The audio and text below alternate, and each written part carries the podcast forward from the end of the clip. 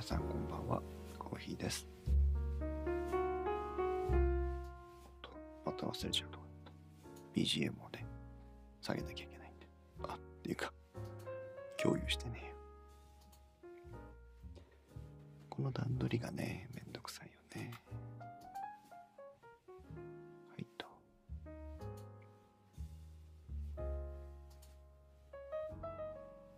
さてさて。昨日昨日今日か。えっ、と、まあ、昨日の小平市27回。配信して。でその後でねナルト姫ごとのナルトさんから私があのこの小平市の時に声が出ない声が出ないっていうんで悩んでるよっていうお話をしたらあの漢方薬ありますよっていう情報をいただいてね。でそれがこれなんて読むんだろうね。強制破敵がんって言うんだと思うんですけど響く声。歯は破る。破る笛。小敵体の敵ね。に丸と書いて強制破敵がんとおそらく読むんだと思うんですけどっていう漢方薬があるんですよっていうのを教えてもらって。で実はねこれね私あのアナウンサーの知り合いがいまして。アナウンサーの知り合いにも昔教えてもらったことがあるんです。声が出なくなりそうな時にこれを飲むとなんとか仕事を乗り切れるんだという話を聞いてね。でなんかの時にね買ってたんですよ。実は。でそれを思い出してああそうかって。今こそこの強制破敵がんを飲むべき時なのか？と思って。でナルトさんにすぐ「ああそれ実は知ってます」っていうお話をして。で今日試しに飲んでみました。1時間半ぐらい前どれぐらいでね効果があるのかわからないんですけど。ナルト姫さんはあのプロのピアニストでね結構その音楽に携わってるわけなんですけどお仕事として。当然さあのほら歌を歌う人もあネオさんこんばんはいらっしゃるわけですよ。だきっときっとっていうかあの教えてくれたのがその声楽とかをやってらっしゃる方が飲んでるよっていうのを教えてくれたんですけどなんて書いてあったかな。えー、っとあれか。声帯に力が入って吸うこすられているので声が出ないのだと思います。小さい声出そうとキューッと声帯を締めていませんか。オペラ歌手がよく飲んでいるけど漢方ですが強制破敵がん効きますよ。ということで教えてもらったんですね。なんかにこうはいしっぽさんいらっしゃいませあれスリッパさん初めてじゃない？そうでもないか。あの嬉しいですよね。こうなんか優しい言葉をかけてもらえるっていうのは。誰からどんなシチュエーションで声をかけてもらうにしても。あいつもこう平島聞いてもらってんのかな？ありがとうございます。嬉しいものです。それで今日はその強制破敵がんを飲んでみたよっていうことのとあとはまあだからその喉をね締めないように意識するのはやっぱりいいのかなと思ってちょっとそこをまあ意識してもいつも喋れてないんだから意識では改善しないのかなとも思うんだけど ちょっと意識してます。それからあの YouTube のライブ配信の画面で流してるライブチャットのあの CSS を少し変更しましたよまた。名前とね発言がね同じ行になってたのがすごく見にくかったのでそれを改善してます。ちょっと良くなったかな、うん、と期待はしていますが。そんなこんなで。今日ならあれかなうまく読めるのかなジェットストリームとか。何も準備してないんだけど。遠い地平線が消えて。深々とした夜の闇に心を休めるときはるか雲海の上を音もなく流れたら気流はダメだね。いきなり過ぎたかもしれない。特にこの喋り始めが今まで2時間ぐらい黙ってたところから喋ってるので。不思議だよね。でもやっぱり声を出さないとダメなんだね。そしてその喉を喉を締めないようにというのがどういうことなのか。遠い地平線が消えてあもう少し後でやろうか。もう少し喉が温まってきてからねやりましょう。さっきねタイムラインでミカラジオのミカさんが中国語のツイートをしててね何を言ってるんだろうと思って見てたんだけどどうやらドゥイバーとシーバーについてなんかこれでよかったんだろうかという話をしてたようなんですけどね。説明をしてみたんだけど当た当たってるのか当たってないのかちょっと自分でも心配になってきた。私もあの感覚で語学を覚えてるもんですから。昨日は声がスピードワゴンの小沢さんみたいでした。えー、どういうこと？甘いよ甘い小沢さん。それは小沢さんじゃない方だな。これ昨日ひどかったですか？もしかして。うん。なんだっけ？そう。パンダが可愛いということに対してそうだよねという。ことを喋りたかったということなんだけどまずパンダが可愛い。をミカさんはジェンクアイアーというふうに言ってくれてましたね。これは正解ですね。ちなみに皆さんパンダは何というか知ってますか？中国語で。シオンマオと言いますね。シオンマオ。シオンマオジェンクアイ。シオンマオジェンクアイアーですね。まあ、あまでつけなくても別にいいんだけど、語気詞なので、語調を整えてるだけなので。ションマオジェンクアイ。それに対して、だよね。これね、難しい。あの、どうしても私たち語学を学ぼうとするとき、えー、答えは一対だと思いがちなんですよね。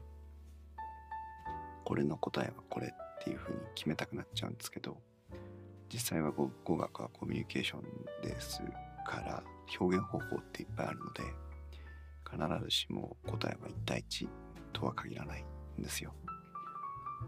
なんですけどまあ「ションマオジェンコアイ」ということを言われて「だよね」と言いたい時。うん。ツイートではね「シーバー」という方ですよねという。表現方法がベターだよっていう話をしたんですけど、トゥイバー、そうだよね。その通りだよね。でもね、トゥイバーって言っちゃうと、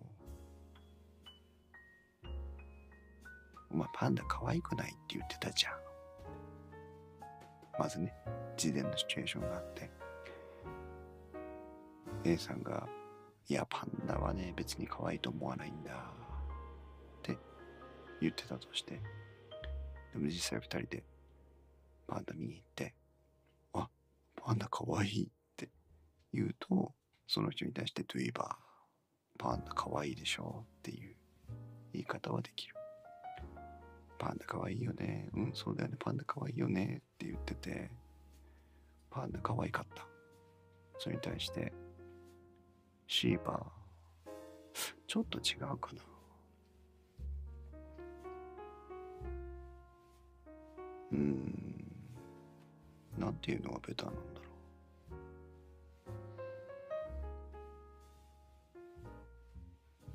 パンダかわいいよね。うん、かわいいよね。なんて答える俺なら。小马真可愛。对。あ、まあ、对とは答えるね。对。是吧、是呀。だよね。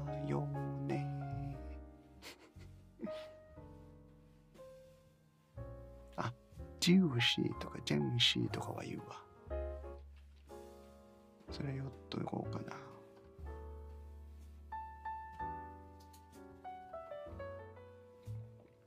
今、今打つなって話なんだけどね。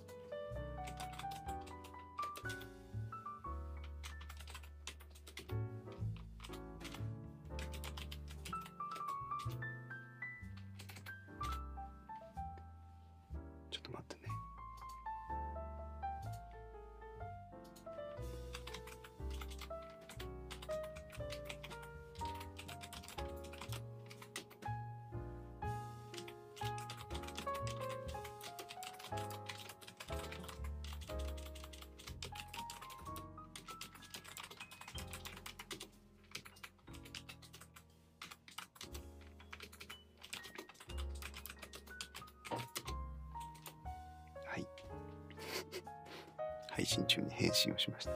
そうだね。ジューシー。そうだよねっていう。あれはジャンシー。本当だよねっていうことの方がベターかもしれないですね。すぐ答えられたくて。申し訳ない。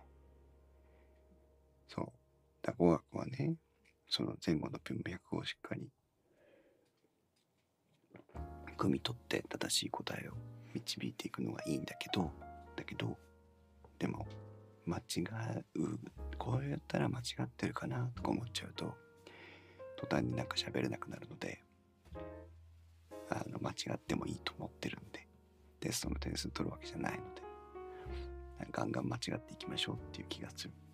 本当は。はい。で、えー今日なんだっけ？それぐらいしかネタがないんだけど。強制派的がんを飲んで少し喉も温まってきたかなっていうところで。どうだろう？これ一回読んで今日は終わりにしましょうかね。何を言ってるかというとあの前後の事情わからない方に。えっ、とこ声が出ないという一連の流れでじゃあなんかナレーション読みをしてみようかという練習がてらね。で、ジェットストリームというラジオ番組昔ありましたよね。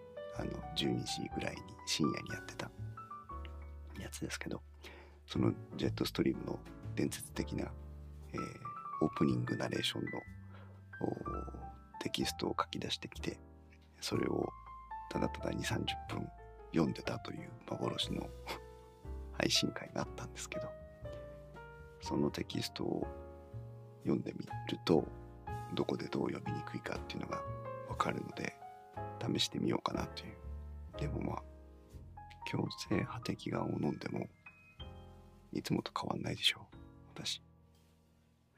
喋ってる側とするとこの喋ってる側とするとあたりはすごく言いにくいな。だけどなんかプラシーボ効果なのか。えっ、といつもより気持ちは楽です。あ、あ、あ、あ。でもね、結局、ナルトと、ナルト姫の指摘の通り、小さい声で無理やり喋ろうとしているのがそもそもダメなんだろうね。遠い地平線が消えて、深々とした夜の闇に心を休めるとき、遥か雲海の上を音もなく流れ去る気流は、たゆみない宇宙の営みを告げています。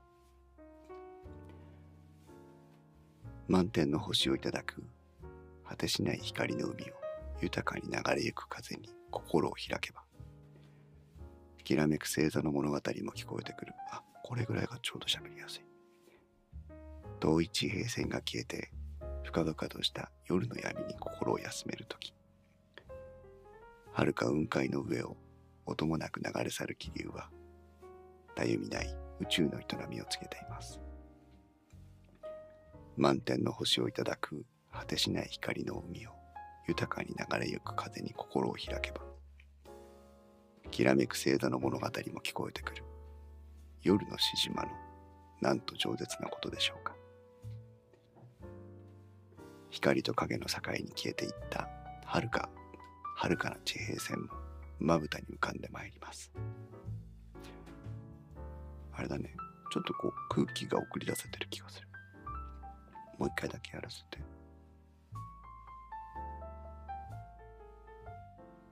う一回だけ。遠い地平線が消えて深々とした夜の闇に心を休めるとき遥か雲海の上を音もなく流れ去る気流はたゆみない宇宙の営みを告げています。満天の星をいただく。果てしない光の海を豊かに流れゆく風に心を開けば。きらめく星座の物語も聞こえてくる。夜の獅子のなんと饒舌なことでしょうか。光と影の境に消えていった遥かな地平線もまぶたに浮かんでまいります。多少マシもうちょっとだね。もうちょっとなんかでもなんかマシな気がします。すいませんねお付き合いいただいて。結局あれだよねでもね。声の大きさ大きくなってると思うんだ。だから小声で喋ってるうちは出ない。少し大きく喋れば出るぐらいの話かな。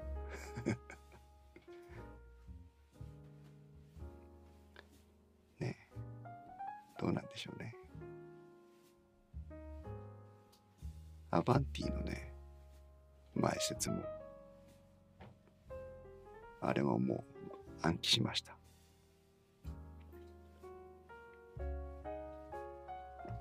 アバンティの前説もねいろんなパターンがあるんですけど長い間少しずつ変わってって。いつの時代のものを言ってるのか私も分かりませんけど。うん。あれはでもあの小平時代すでに配信しているあのスタンド FM でやったやつが一番よくできてるなと思うので それ以上はないんだけどね。ひょっとしてアバンティを探しですか？よかったらご案内しましょう。声の高さとかも関係あるのかな？東京は元麻布仙台坂上のこの辺りは古くからの屋敷町。そしてその細い路地を曲がったほらあそこ。あそこがお探しのイタリアンレストラン。アバンティ。なんとも目立たない入り口ですが土曜の夕方になると常連客が集まって賑やかになるんです。なんか飛ばした？東京は元麻布仙台坂上のこの辺りは古くからの屋敷町。そしてその細い路地を曲がったほらあそこ。あそこがお探しのイタリアンレストランアバンティなんとも目立たない入り口ですが土曜日の夕方常連客が集まって賑やかになるんです。さあ着きました。私が扉を開けしましょう。うん。結局は大きく出すか小さく出すか。それだけなのかな。でもなんか練習になっていいですね。なんかあのこれこれで練習しなよっていうのなんかあれば教えてください。それ読みますんで。なんだっけクロスオーバーイレブンとかもどうですかとかね以前ねおっしゃっていただきましたけど。さあでと。ねえ。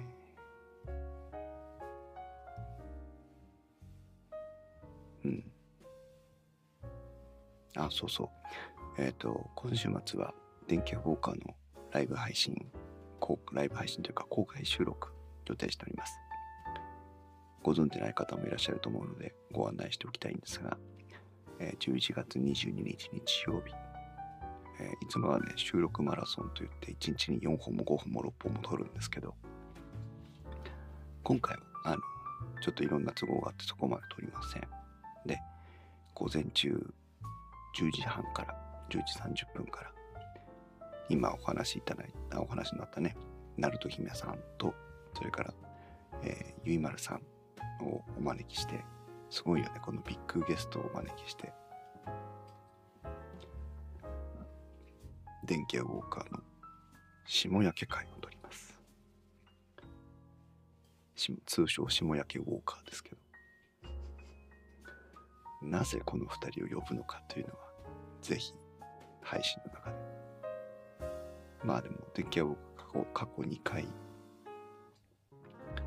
下焼けのお話をしてるんですけど、えっ、と、しっかりと下焼けのお話をするのはもしかしたら、今回が初めて？まあ前回もね、あの、たっぷりしてるんですけど、まあ改めて下焼けについて、えとめて皆さんと下焼けのお話を、ナルト姫さんとゆいまるさんと下焼けのお話を、電気屋ウォーカーですよ、したいなと思います。それから、えー夜9時から21時からは、えーお、スリッパちゃん仕事中に聞けそうなら、あぜひ聞いてください。仕事優先してくださいね。21時からは、ひまちゃんと2人で、えー音波振動歯ブラシの選び方2020ということで、こちらはね、あの、残念ですが、太一くんがちょっと週末都合が合わなかったので、ひまちゃんと2人で撮りたいと思いますので。それからまだ、あお話できないんですが、もう一つゲストにお呼びいただいているところがありまして、えー久しぶりのゲスト出演をしてまいります。私、あの、他局に呼んでもらえないポッドキャスターナンバーワンなので、あんまりお出かけすることはないんですが、えーとある番組に呼んでいただいて、うん、少し、まあ、どんな話するかもよくわかんないんですけど、気ままにお話をしていきたいなと思っております。そんなね、えー11月22日日曜日3連休の中日でございますけども、配信をしたいと思っておりますので、もしお時間のある方はお付き合いいただきたいなと。それから、11月21日土曜日ですけど、こちらはね、何も予定は立ててません。ちょっとまだいろいろ流動的で難しいんですけど、まあね、小平寺をもし時間があれば撮りたいなと思ってるので、小平寺。それからもしかしたらね、日中ね、電気屋さんに、あの、調査に行きたいと思ってるんですよ。それこそ音波振動歯ブラシの。なので、もしかしたら、えー電気屋さんから公開生調査配信するかも。まあ、その前後ぐらいでね、お店の中からはちょっと難しいかもしれませんけど。あ調査前後の話とかね、日中ドライブの時の話とか、少しできればいいなというふうに思っています。という感じの週末でございますので、えー皆さんお付き合いいただけるのであれば、ぜひ、えー週末も電気屋ウォーカー、並びに小平寺にお付き合いいただきたいなと思います。ああ、どうなんだろうな。まあいいか。ありがとうございます。まあ、あの、本当に何かこう、私の練習材料があれば、ぜひ教えてください。あと、中国語に関する質問も、まあ、当たってるとは言いませんけど、偉そうにお話しするので、質問があれば、美香さんにもしてください。ということで、えー今日もお送りしました小平寺でございます。まもなく30回ですね。ありがとうございます。それでは皆さん、おやすみなさい。